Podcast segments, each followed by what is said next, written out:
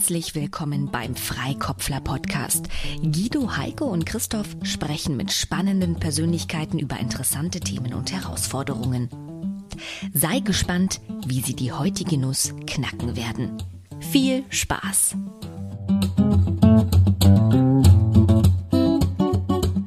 Hallo und herzlich willkommen, Thomas Michel. Thomas ist Agilist aus Leidenschaft. Er ist agiler Coach und Vorsitzender des Forums Agile Verwaltung. Er schreibt Bücher und betreibt mit Toms Gedankenblog ebenfalls einen sehr regen Blog zum Thema Agilität. Und wir sind gespannt, welches Thema du uns für die heutige Folge mitgebracht hast. Hallo zusammen. Ja, ich habe vielleicht ein spannendes Thema dabei. Eins mit Verwaltungsbezug und eins, das, denke ich, auch alle agilen Agilisten in der öffentlichen Verwaltung kräftig umtreibt, nämlich die öffentliche Verwaltung in Deutschland ist ja sehr stark in föderale Strukturen eingebunden, auch politische Entscheidungsstrukturen und dezentrale Verwaltungsstrukturen. Und wir haben eine unendliche Vielzahl an Gremien, was ja nach von Außenstehenden manchmal ziemliches Wirrwarr bedeutet, aber auch für einen internen manchmal ziemlich schwer ist zu durchschauen und in Folge auch vermeintlich viele Entscheidungsblockaden, die es da immer wieder gibt. Und wie kriegen wir das mit agilen Prozessen in der Verwaltung zusammen, dass das auch über Organisationsgrenzen hinweg klappt? Also Kommunen sind wir auf der einen, wir haben ja weiß Gott, wie viele tausend Städte und Gemeinden, Landkreise, dann haben wir Land, dann haben wir Bund, alle wollen mitreden. Die einen bestimmen, was die ganz unten zu sagen und zu machen haben. Wie kriege ich das irgendwie so zusammen, dass das stimmig ist, dass das funktioniert und dass da Agilität noch funktionieren kann? Das ist ja, ist ja easy. das Problem an diesen kurzen Fragestellungen ist immer, da sind dann die Hämmer dahinter. Hämmer oder Hämmer? Keine Ahnung. Ja, Hämmer und Hämmer. Also die Frage ist jetzt sehr generisch formuliert, ne? Ähm, sehr, sehr abstrakt. Äh, gibt's, hast du vielleicht ein Beispiel, ähm, an dem der Knackpunkt dieses Problems oder an dem, du das festmachen kannst, wo du, wo du diese vermeintliche Unvereinbarkeit mal zu spüren bekommen hast? Also wenn man so schaut mal auf die Kommunalverwaltung, die sind ja das sichtbare Aushängeschild, mit dem wir als Bürger ja immer wieder zu tun haben. Aber sie haben nur eine begrenzte Kompetenz, bestimmte Dinge zu regeln, zu entscheiden. Das heißt, die, die Rahmengesetzgebung findet beim Bund und bei den Ländern statt und die geben halt letztendlich vor, was kann ich wie digitalisieren, in welcher Form, was ist zulässig. Und das hat dann Auswirkungen runter auf die kommunale Ebene, die letztendlich diejenige ist, die am meisten macht, wo der Bürger am ehesten sichtbar mitbekommt, was passiert. Und äh, da merkt man halt eben, die sitzen am Katzentisch immer weit weg von allen Diskussionen und Debatten. Es wird in Berlin und in der jeweiligen Landeshauptstadt entschieden. Und da sitzen im Regelfall gar nicht unbedingt kommunale Praktiker. Und wenn, dann läuft es durch zig Gremien, wo dann halt eben, eben nicht die Leute aus der Praxis drin sitzen, sondern meistens Führungskräfte, die strategischen Entscheider, die politischen Entscheider. Und da sieht man gefühlt auch, glaube ich, das Problem, warum es mit Digitalisierung in der Verwaltung nicht funktioniert.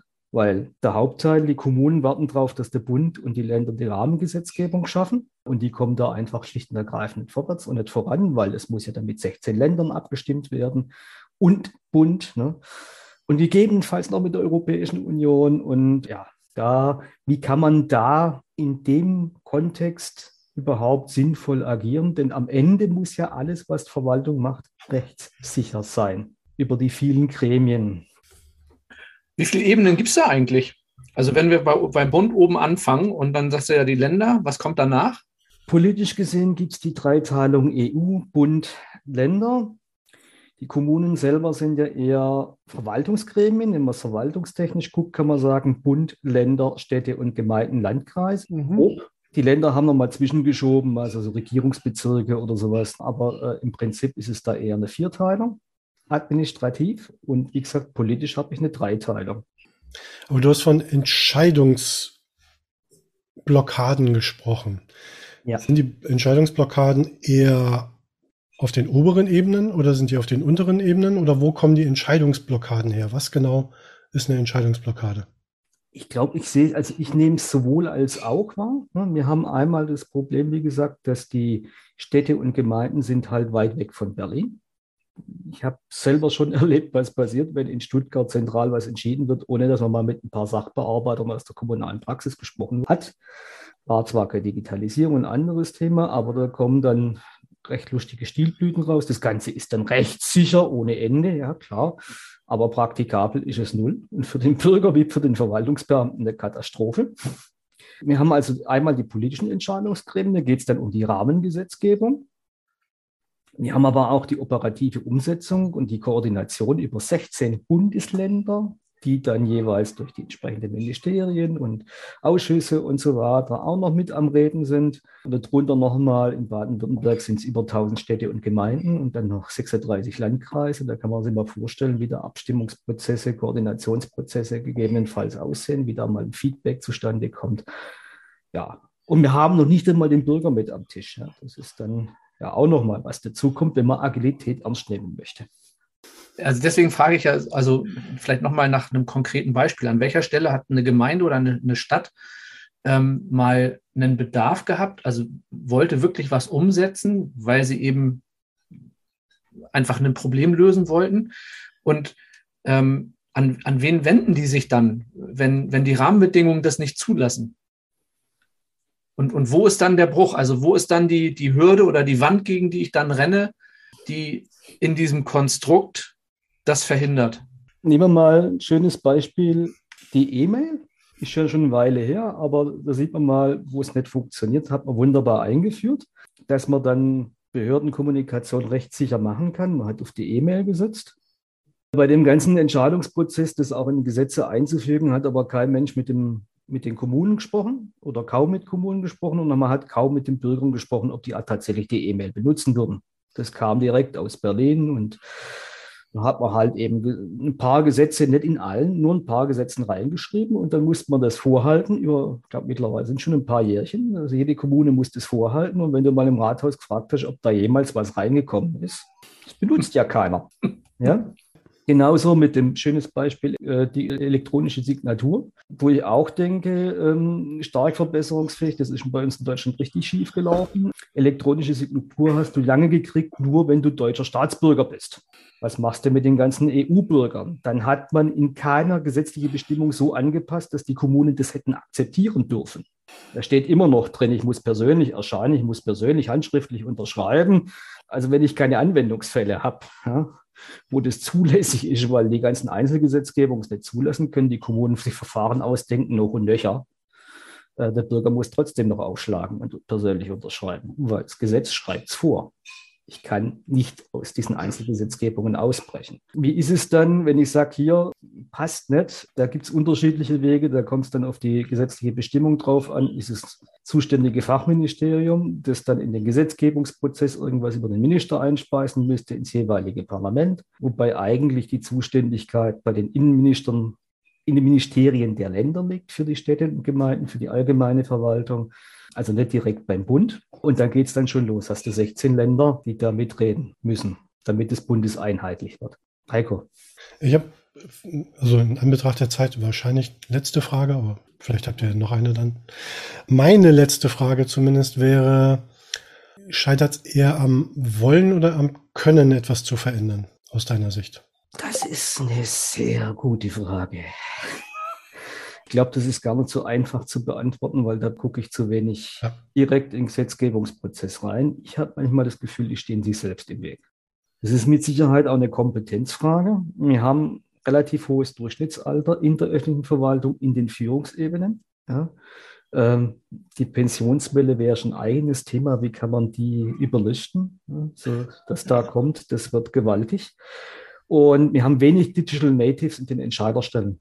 Und das merkt man, glaube ich, auch in den Kompetenzen, wie sie bestimmte Probleme angehen. Und dann kommt noch dazu, wir haben eine extreme Juristendominanz in der öffentlichen Verwaltung, im höheren Dienst. Das sind nun mal die, die Schlüsselentscheider, die alles durch juristische Brille betrachten und sehen. Also äh, eben halt eben auch einen klaren Fokus haben auf bestimmte Themen und nicht unbedingt IT-erfahrene Leute. Und auch nicht Projektmanagement erfahrene Leute oder Change Manager oder sowas, sondern richtig klassische Juristen. Ich will da nicht zu nahe treten, weil die braucht es wirklich, aber sie haben halt das Heft in der Hand. Die dominieren und äh, das spielt da mit rein. Und das Pendant dazu, was wir auch noch haben, ist ein politische Entscheidungsgremien, das im Durchschnittsalter auch nicht unbedingt das jüngste ist. Mhm. Und es da halt eben auch sehr wenige Digital Natives gibt oder entsprechend Leute mit Digitalerfahrung, auch wenn sie älter sind, will ich ja nicht unterstellen, aber es, man merkt halt eben, die sind nicht so selbstverständlich im Umgang damit. Ja? Und sie können sich in viele Dinge nicht reindenken. Da sind wir in Deutschland irgendwie noch so in einer Phase drin, wo wir einfach von den Kompetenzen in Politik und Verwaltung noch nicht so weit sind. Und das wird mit reinspielen, neben den strukturellen Problemen, weil 16 Bundesländer abzustimmen, dass man einheitliche, halbwegs einheitliche Gesetzgebung hat, Mhm. Ist ja auch nicht gerade ohne. Weil dann guckt ja. ja. jedes Land sein eigenes Süppchen, weil da, da sie regiert ein SPDler, da ein CDUler, die zwei mögen sich nicht, geht es schon los. Ja. Ähm, dramatisch ausgedrückt. Ja. Okay. Alright. Jetzt starten wir mal, ne? Ich glaube auch, in Anbetracht der Zeit sollten wir, glaube ich. Ja, es macht das Problem auch nicht besser, wenn wir mehr darüber wissen. Ihr wollt eine Herausforderung haben. Ja, ja die haben wir. So. Vielen Dank, Thomas. Ja, vielen Dank, Thomas. Ich stelle mal die Uhr neu auf 15 Minuten und du darfst dich zurücklehnen, es sei denn, wir machen totalen Quatsch. Das ist ja das Quadrat von Konzernen, ne? Verwaltung. Ich wollte gerade sagen, so am Anfang dachte ich, pff, unzählige Gremien, keiner weiß, wer was entscheidet. Das kenne ich nicht. Konzernleben, ja, aber Nee, das toppt das ja nochmal. Du hast ja sozusagen 16 Konzerne, die dann noch von einem Meta-Konzern durcheinander geschüttelt werden. Ja, ja das ist, glaube ich, in manchen großen deutschen Konzernen sehr, sehr ähnlich. Ja. Das erste, was ich mir aufgemalt habe, ist diese drei konzentrischen Kreise in der Mitte, der direkte Einflussbereich, dem danach der indirekte Einflussbereich und ganz im Außen der nicht beeinflussbare Bereich. Ja. Da, wo, wo die Rahmenbedingungen auch drin sind und wo es dann vielleicht aber auch Verbindungen zu dem indirekten Einflussbereich gibt. Und ich glaube, dass das diese Trendschärfe, äh, also sich erstmal bewusst zu machen, was sind Rahmenbedingungen, in denen wir uns als Kommune, als Gemeinde, als Verwaltung bewegen.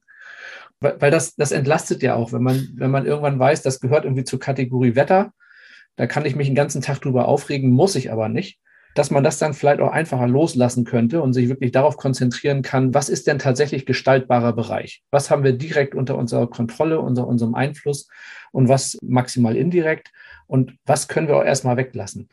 Weil darauf basiert natürlich auch die Entscheidung, gehe ich jetzt weiter, suche ich den Weg in die Politik, in die rahmengebende Gesetzgebung, um da Veränderungen herbeizuführen oder konzentriere ich mich auf das, was wirklich in der Kommune umgesetzt werden muss, was da an Problemen gelöst werden muss, innerhalb der Rahmenbedingungen, die halt erstmal existieren.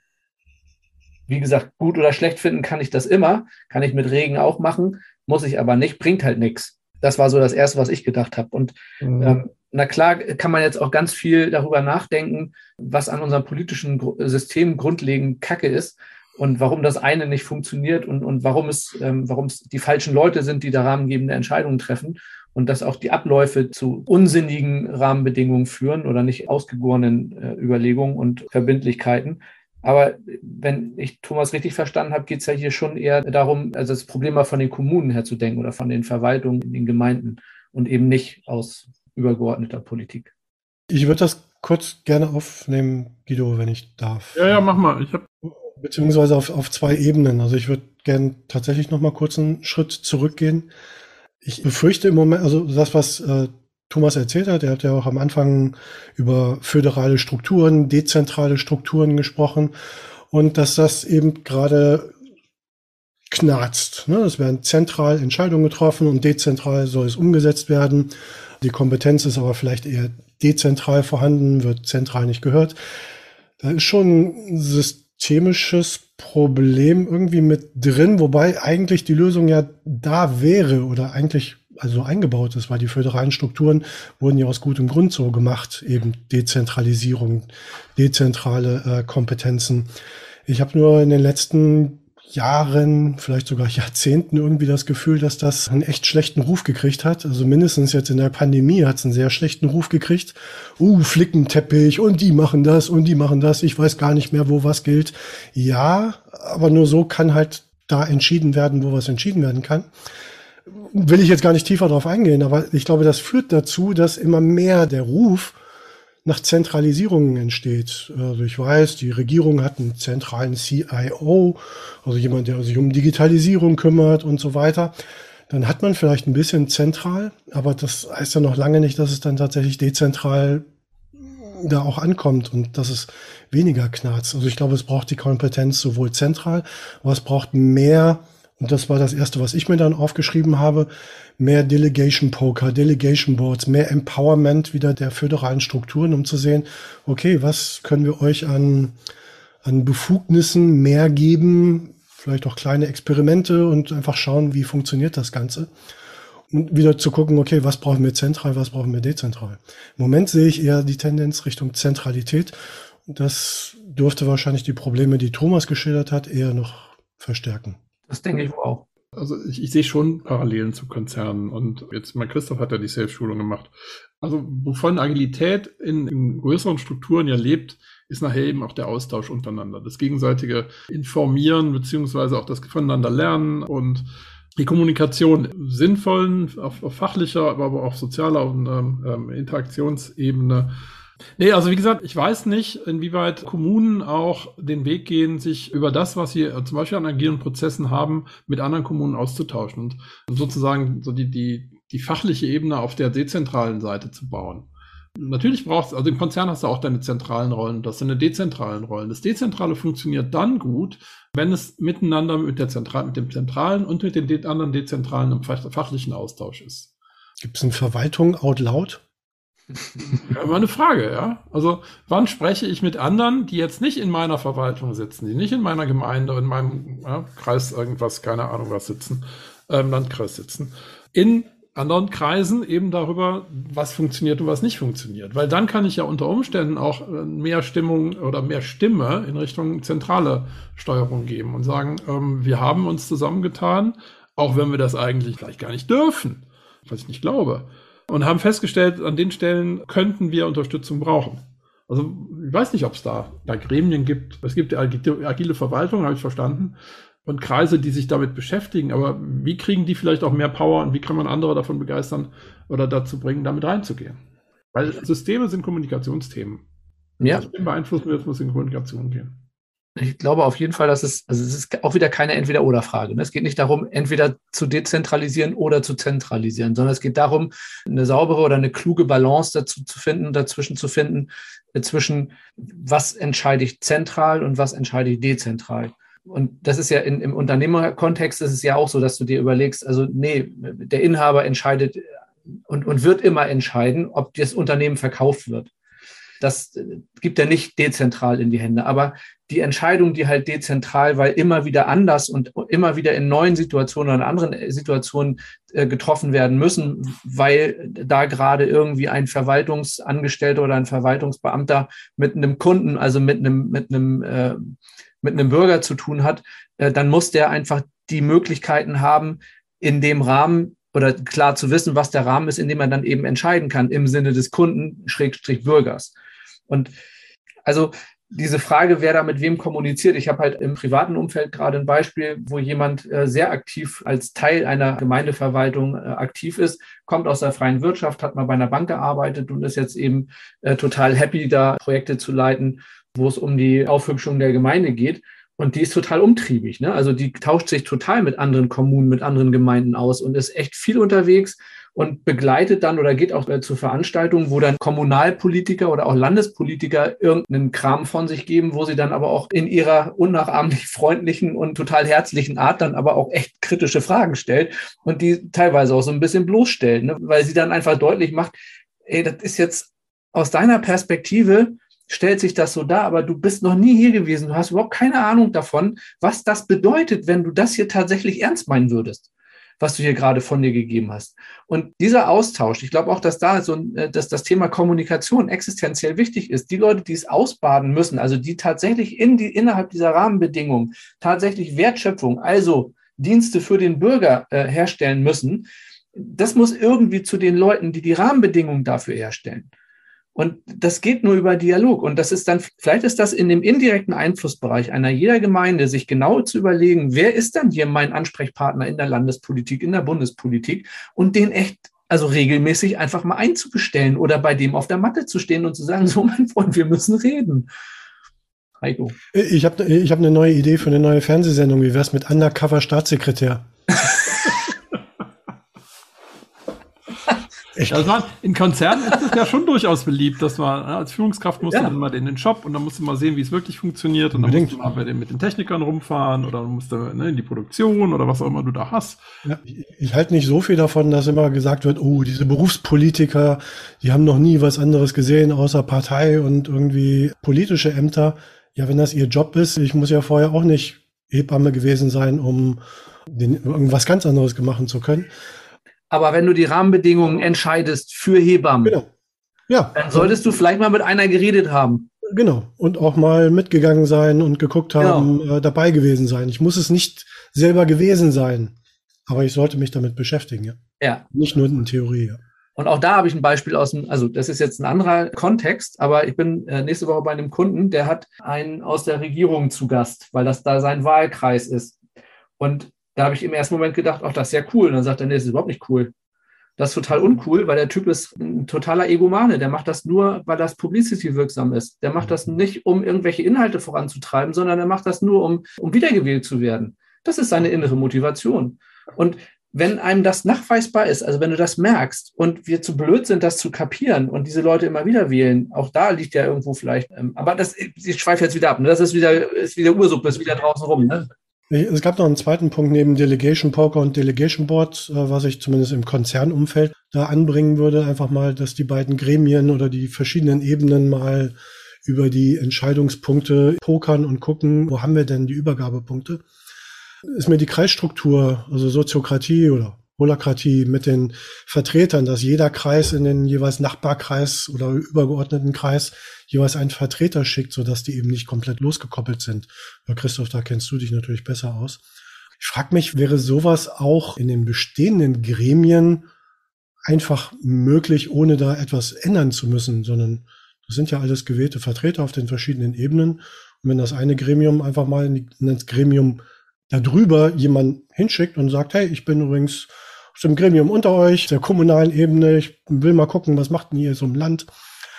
Wird der rausgeschmissen oder darf der da zumindest zuhören?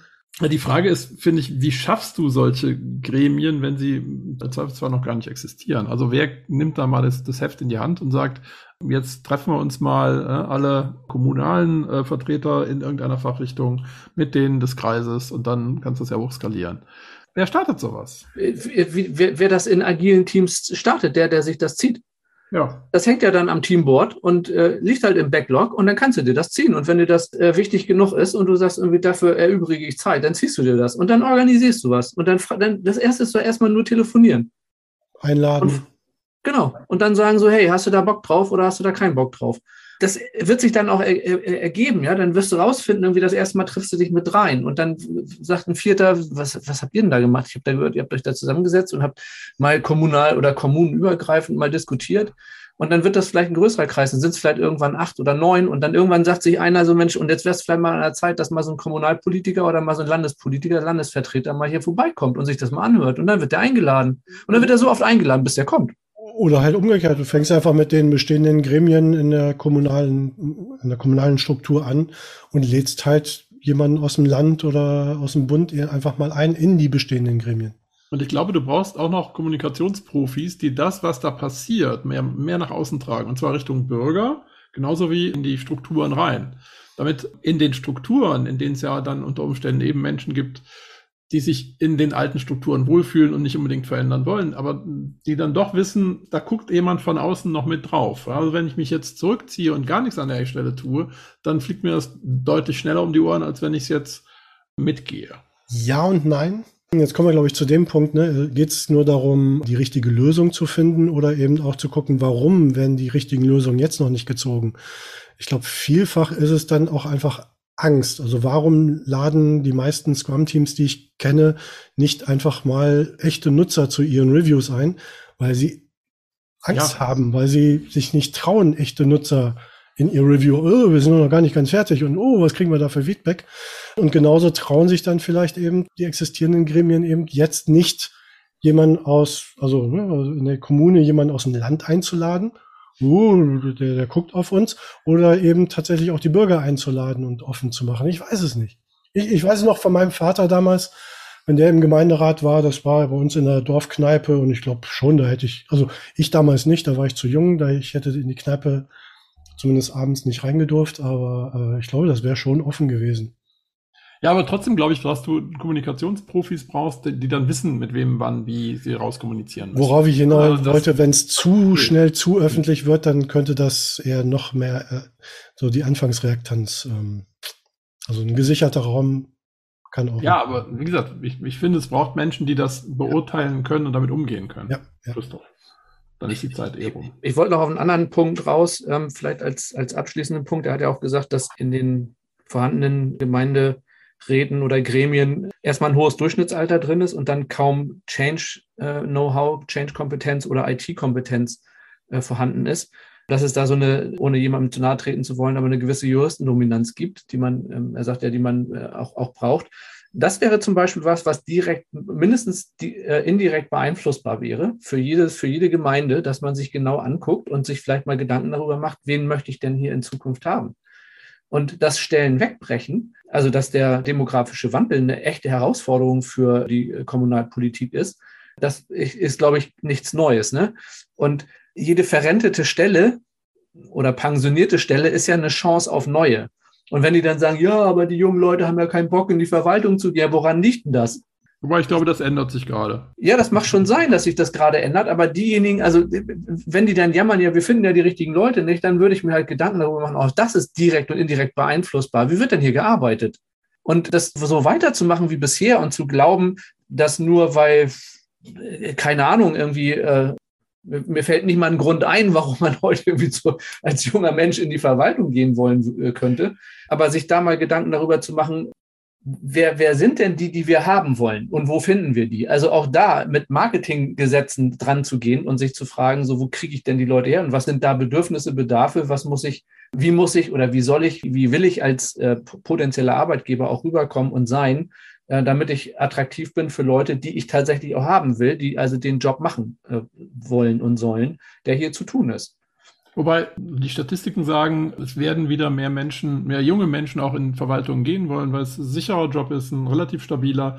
Und äh, in den ganzen Krisen, in denen wir gerade stecken, hat das viel Sexappeal, wenn du in einen Job gehen kannst, von dem du ausgehen kannst, dass er mal 10, 15 Jahre hält.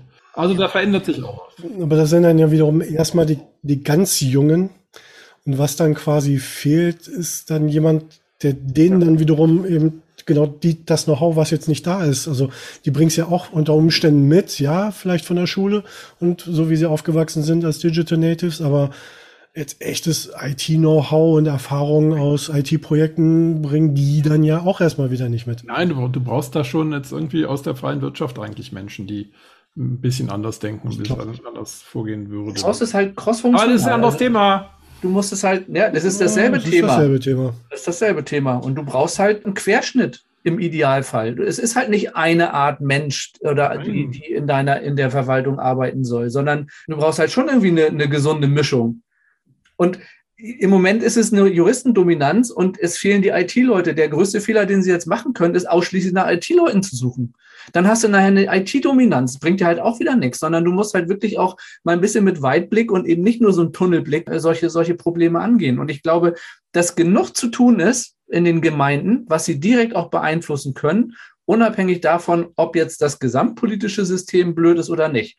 Also ich glaube schon, dass es noch gestalterischen Spielraum gibt, den sie auch nutzen können. Jetzt darf Thomas wieder mitreden. Komm. Ich muss mal kurz reingrätschen. Muss mal kurz reingrätschen. Bei, bei den Kommunen liegt das Problem aus meiner Sicht nicht, weil die sind durch ihre sehr hohe Nähe am Bürger und am Problem schon wesentlich weiter und interaktiver. Also die sind äh, äh auch was, was das Thema Agilität als Treiber betrifft, waren die die ersten, die in der deutschen Verwaltung auf den Zug aufgesprungen sind, weil die am ehesten spüren, wo es in der Kittel brennt die, die wahrscheinlich auch, auch, intuitiv schon immer gemacht ja, haben. Da sind auch die Juristen nicht so mega stark. Ja. Die sitzen dann eher der höheren Ebene, sind aber, da habe ich eher Verwaltungswirte aus dem gehobenen Dienst, die dann eher schon ein bisschen breiter aufgestellt ja. sind. Und die Schwierigkeiten sitzen gefühlt deutlich höher, aber ihr habt einigen Punkte, glaubt da den Nerv getroffen. Na, dann sag mal welche. Also, was für mich immer wieder bei diesen Diskussionen so schön rauszuhören ist, finde ich immer so diesen Gegensatz, hier die öffentliche Verwaltung und die haben ganz andere Probleme als wir in der Wirtschaft. Mhm. Sind sehr ähnlich, ja, weil es, ich habe ein Skalierungsproblem. Ich habe ein riesen, ein riesen Ding. Ähm, das fand ich schon recht interessant. Dann habt ihr auch angeschnitten und zwischendurch ist es für den Außenstehenden wahrscheinlich schwer zu unterscheiden. Hier habe ich den politischen Entscheider, das ist der, der im Parlament sitzt, und hier habe ich den Verwaltungsmenschen, der eine ganz andere, die haben auch unterschiedliche Haltung, mhm. ja, äh, Denkweisen, die ja auch kompatibel sein müssen. Der Verwaltungsmensch denkt halt, es muss rechtmäßig sein und der Politiker, der will natürlich äh, wiedergewählt werden, ist klar. Ne? Treten auch ganz anders auf und ja, ihr habt eigentlich im Endeffekt aufgezeigt, das Problem ist wesentlich komplexer. Es gibt da keine Lösung, keine einfache. Ich kann euch verraten, es gibt so zarte Pflänzchen. Also es gibt Verwaltungssprengel auf lokaler Ebene, es gibt kommunale Verbände, die versuchen, so ein bisschen diese Aggregierung schon immer zu machen. Aber auch da ist halt äh, Spitzenverbände, Spezialthema, alles noch sehr verwaltungslastig. es gibt auch Initiativen, mittlerweile auf Bundesebene, aber merkt halt eben, Bund, Länder und Kommunen haben halt unterschiedliche Blickwinkel auf viele Themen. Und ich persönlich mag am liebsten die Kommunen, weil die am nächsten am Bürger und am tatsächlichen Problem sind. Und je weiter du hochkommst, desto mehr merkst. Also wer in Berlin in der Bundesverwaltung sitzt, der hat sein Lebtag noch nie einen Personalausweis ausgestellt und hat wahrscheinlich in seinem ganzen Leben nur zweimal Bürgerkontakt gehabt in seiner Amtsfunktion, während wenn ich im Rathaus sitze, Hauptamtsleiter bin oder Kämmerer oder Sachgebietsleiterin, irgendwie was, oder einfach nur Sachbearbeiterin oder Sachbearbeiter. Ich habe jeden Tag die Leute mit ihrem Erleben, ihren, ich spüre es jeden Tag. Ich werde jeden Tag damit konfrontiert. Und, und auch, die Bürgermeister, die, die, du, du, merkst halt eben, die ticken dann anders. Ja?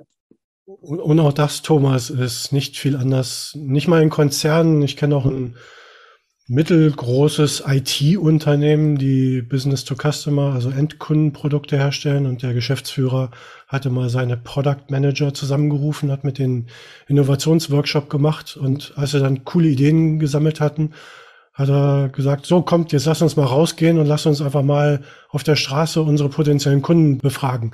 Das hat sich keiner getraut. Ja. ja. Ja, aber die Angst ist groß.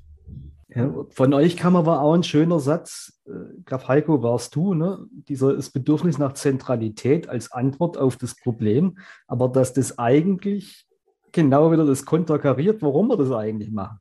Ja. Fand ich klasse.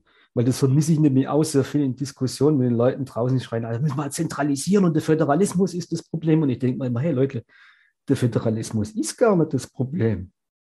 Weil ohne den Föderalismus wäre bei uns manches noch viel schlimmer. Ja? ja. ja. Stellt euch vor, wie in Frankreich, wo der Bürgermeister in der Pampa draußen überhaupt nichts entscheiden darf, ohne dass in Paris das erlaubt. Ja, ja die Herausforderung ist aber genauso wie in Konzernen. Was packst du zentral und wo hat zentral wirklich die Macht reinzugrätschen? Und was lässt du dezentral und wo kann auch dezentral ganz klar zentral überstimmen? Also das zu differenzieren, ist ja die große Herausforderung. Und da auch Entscheidungsbefugnisse sauber zu allokieren. Habt ihr mal versucht, die, äh, die Verwaltung wie eine Beta-Organisation zu denken? Also sprich, der Kern ist dafür da, um die dezentralen Einheiten zu unterstützen?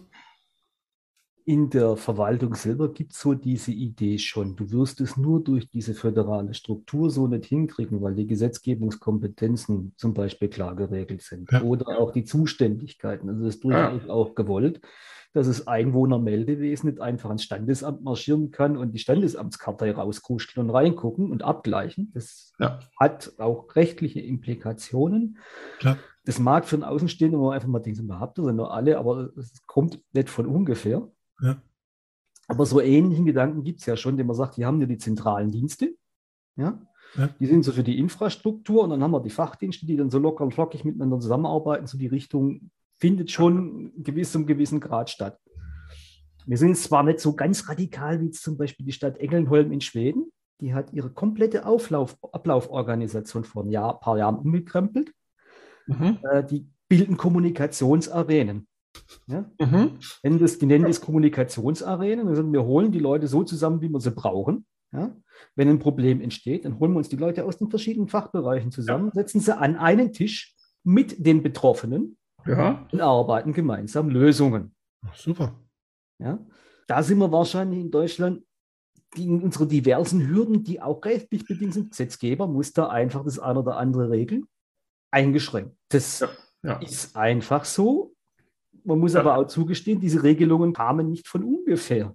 Es gab halt irgendwann einmal massiv die Probleme. Gesagt, oh, Ah, ja, ja gut, aber wobei die Gesetzgebungsprozesse ja immer hinterherhinken, also ja. der eigentlichen Entwicklung. Und die Frage ist halt, wie viel Gap hast du da? Ne? Also wie schnell ist ähm, IT in ihrer Entwicklung, wie schnell sind ne, neue Services da und wie schnell kann das Gesetz dann darauf reagieren? Und da muss man vielleicht auch nochmal dran arbeiten. Wahrscheinlich geht dieser Exkurs jetzt ein bisschen zu weit, aber ich kann mich vor ein paar Jahren daran erinnern, da gab es mal, ich glaube in Kassel war das, ein Pfleger, ein Krankenpfleger, der irgendwie Leute umgebracht hat ähm, während seines Jobs. Und natürlich ist das scheiße und natürlich darf das so nicht sein. Und natürlich war die Reaktion darauf, wir müssen da irgendwie dafür sorgen, dass so etwas nicht mehr passiert. Und es wurden neue Regeln gemacht. Und jeder Krankenpfleger muss jetzt noch öfter noch mehr Papierkram machen, um sicherzustellen, dass er auch alles richtig macht und Vier-Augen-Prinzip und so weiter und so fort. Und dann wundern wir uns, dass die Leute mit Papierkram und Bürokratie überlastet sind, ja. weil halt eine Person mal die Freiheiten ausgenutzt hat, werden die Freiheiten für alle anderen eben dann beschränkt. Natürlich aus gutem Grund. Aber ob das wirklich für das Gesamtsystem sinnvoll gewesen ist oder ob es vielleicht andere Wege gegeben hätte, das zu regeln. Deswegen ja, bestimmt hat jedes Gesetz, was mhm. bestimmte Sachen untersagt, einen guten Grund, weil es irgendwann mal jemand anders gemacht hat und das nicht gut war so wie jedes Projektmanagement-Handbuch in großen Unternehmen gute Gründe hatte. Aber wenn es zum Selbstzweck wird und zur reinen Bürokratie und hat es ja. halt andere Risiken und Nebenwirkungen. Das Abwägen ist schwierig. Der Geburtsfehler der Bürokratie hat Max Weber ja schon vor 100 Jahren festgehalten. Passt auf, dass uns genau das nicht passiert. Und das ist ein ungelöstes Problem aller bürokratischen Organisationen, wo dann wieder die Brücke schlagt. Das kennen wir aus dem Unternehmen eins zu eins, gleich genauso, weil die auch auf dem gleichen Modell basieren. Ja. Das, ist, das ist für mich. Mindesthaltbar, also äh, Ablaufdaten, jede, jede Regelung braucht ein Ablaufdatum. Ja. Zumindest wieder ein Review, um zu gucken, ist es noch zeitgemäß oder hat, ist eine andere Entwicklung da. Und das, das fehlt eben, glaube ich, eben, ja, mindestens in der Gesetzgebung, aber eben auch bei allen Prozessen, die du irgendwo hast. Ja. Und auch ich habe bei meinem letzten Personalausweis noch auf einem Blatt unterschrieben, das wurde eingescannt und danach weggeschmissen. Ja, und da kann es einfach sein, es gibt tatsächlich eine gesetzliche Regelung, die schreibt vor, du musst es in Anwesenheit des Beamten persönlich unterschrieben haben. Ja. Der muss es aber für die Weiterverarbeitung einscannen. Ja. Weil man das Gesetz nicht angepasst hat. Ja. Ja, dass das auch anders geht. Also vorhin mit, dem, mit, dem, mit der elektronischen Signatur äh, erzählt. Ja, ja, in Deutschland ja. gab es jahrelang keine elektronische Signatur für Behörden. Also ich habe meinen Personalausweis gerade auf so einem Tablet, also auf so einem digitalen Unterschriftenpad unterschrieben. Da gab es kein Papier.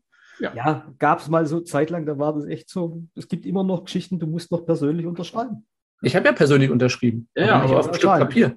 Ja, aber sofort ja. digitalisiert, kein Papier musste weggeschmissen werden, keins musste ausgedruckt werden und so weiter. Also es ist, es geht schon, ne? Es ist halt irgendwie langsam, es ist halt irgendwie träge und es ist irgendwie mühsam. Ja.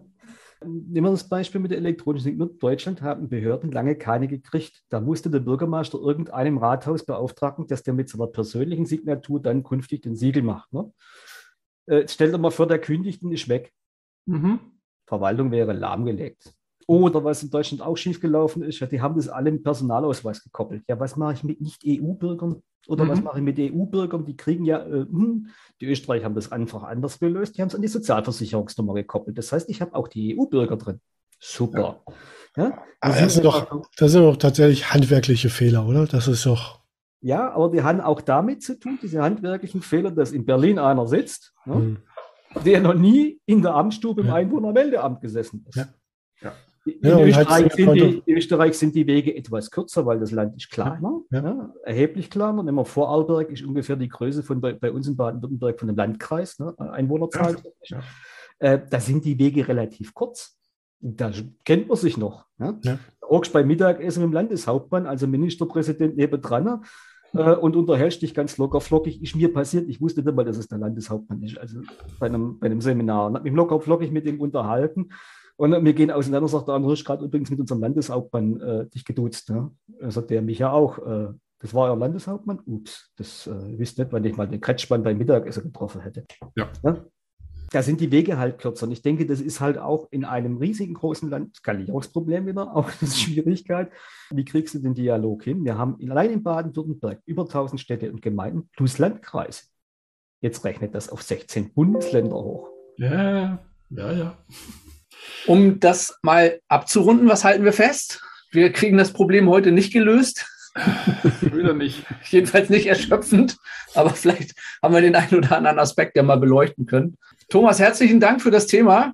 Das hat Spaß gemacht, fand ich. Es war nicht erschöpfend, kann man sich wahrscheinlich wirklich tagelang, stundenlang drüber unterhalten und hat immer noch keinen richtigen Griff dran. Aber in dem Sinne, vielen, vielen Dank.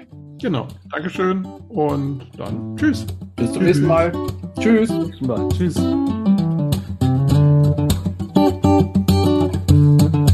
Das war die heutige Nuss. Wie war's?